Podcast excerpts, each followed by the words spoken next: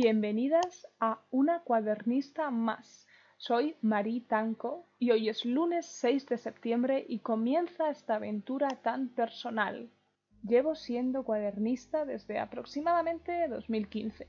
Y os confieso que hasta que no me puse a preparar este programa no me he dado cuenta de lo muchísimo que no sabía sobre el fenómeno cuadernista en el mundo.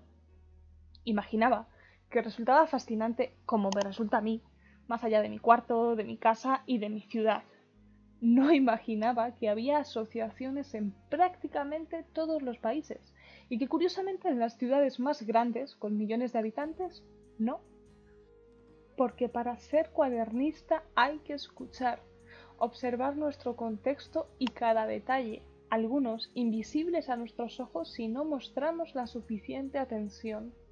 Escuchar a otros cuadernistas, y por lo tanto a nuestros vecinos, con los que salir al parque cuaderno en mano. Para hacerlo hay que saber al menos sus nombres por una cuestión de primero de educación. Es que los urbanitas como yo a veces pecamos de vivir en una burbuja propia, pequeña y personal y ni siquiera saber quién vive escaleras abajo. Entonces, ¿cómo íbamos a dar con creadores capaces de hacer obras de arte con un cuaderno y un lápiz rojo como es el caso de Alvin, de arroba artofalvin. Os dejaré todas las referencias de las cosas que mencione y no podéis ver por motivos evidentes en la descripción del episodio en iBox. Es precisamente esto, lo que convertía un podcast de cuadernismo en un reto particular. ¿Cómo hablar de la imagen sin la misma? ¿Cómo describir las sensaciones, los encuentros y los aprendizajes sin mostrar nada? O asumiendo que los enlaces que añada apenas serán abiertos por un porcentaje pequeño de las ya pocas personas que me vayáis a escuchar. Y es que prefiero que haya pocas referencias, porque no se va a tratar de una galería. Que quien quiera ver obras de arte está invitada a entrar en mi Instagram y ve lo que hago, ¿eh? Quiero que este podcast y todo el esfuerzo y tiempo que he dedicado a que exista tenga una misión muy concreta que ojalá cumpla el objetivo es que te apetezca ser cuadernista. Y lo digo a las claras y mostrando todas mis cartas en el episodio piloto.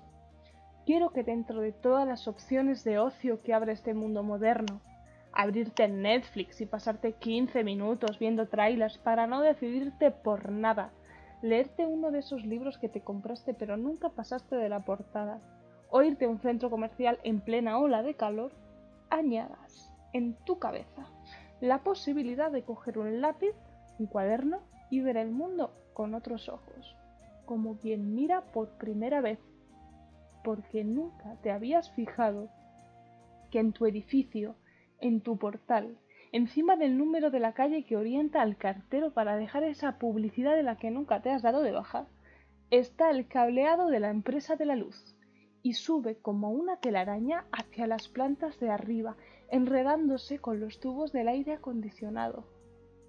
Que tubos, cableado y pared tienen texturas y colores diferentes. Y ahora dime, ¿cómo traduces eso al mundo de grises que te ofrece un lápiz? Ser cuadernista es aceptar un reto detrás de otro, aprender de proporciones, profundidad y distancias y mi voz la voy a usar como provocación para que te apetezca algo que puede que hicieras hace tiempo o puede que no hayas hecho nunca, pero que ojalá intentes. Ya decía John Ruskin en su libro Los elementos del dibujo en 1857. Debería explayarme sobre las razones por las que se debe aprender a dibujar, pero esas razones me parecen tantas y tan importantes que no puedo exponerlas y hacerlas cumplir rápidamente. Fin de la cita. Aquí añado yo que son tantos los beneficios y aprendizajes que aporta el dibujo a la vida de una misma que me veo tan abrumada como este caballero victoriano para intentar hacer una lista. Sí os puedo decir que como profesora de dibujo me da mucho coraje detectar ese momento en el que un peque deja de dibujar, porque desde fuera podemos pensar que lo retomará la semana siguiente. Total, es un niño, va por épocas. Pero puede haber llegado a esa en concreto en la que la opinión de los demás pesa más que la propia, y alguien le ha dicho, aunque sea veladamente, que no dibuja bien, que coja un balón y se divierta, puede que de una manera bien intencionada, pero también puede que sea la última vez que esa persona, la que hay detrás de todo peque, coge un lápiz en años para averiguar qué puede hacer con él. Esta misma historia me la han contado personas de todas partes, ubicándola en diferentes edades, pero un triste porcentaje de adultos tiene un día concreto en el que nunca más volvió a dibujar. Una cosa que tenemos en común todos los adultos es que fuimos niños, pero nos cuesta mucho ver a niños como proyectos de adultos. Si la sociedad nos lleva repitiendo décadas que para hacer a un niño lector la manera más sencilla es que vea a sus padres leer, ¿por qué no nos ve dibujar? ¿Por qué lo reservamos a la infancia o incluso a la juventud?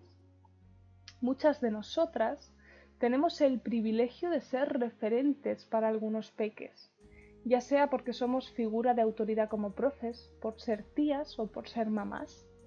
Esta es una responsabilidad enorme y un orgullo. Podemos mostrar diferentes maneras de ser y de disfrutar. Escapar de la rutina, escapar del bucle de tareas diarias para respirar un momento deteniendo el reloj, para dibujarlo, impidiendo al tiempo perderse porque lo estamos invirtiendo en crecer como cuadernista y como dibujante. Además, siendo el espejo en el que otros se miran, dando la oportunidad de encontrar un respiro en cualquier lugar, momento o situación, sin baterías, ni wifi, sin gasolina, solo un lápiz, un cuaderno y lo que te encuentres. El entusiasmo con el que os he contado todo esto viene de una afición que no se ha detenido, porque me han pasado muchas cosas en estos años. No esperaba que una pandemia fuese una de estas cosas, pero así fue. Terminé una carrera, hice cursos de cosas muy variopintas, me independicé y siempre había un cuaderno, o varios simultáneos, y cada vez más complejos, que permitiesen más técnicas impidiéndome limitarme a una sola cosa. Pero es que esa sola cosa es el lápiz. Y es algo a lo que no voy a renunciar nunca, porque en todo lugar hay un lápiz y una servilleta que puedes grapar a un cuaderno. Nadie dijo que para ser cuadernista hubiese que ser ordenado. Tu cuaderno es el lugar donde relatas tu vivencia y tu mirada.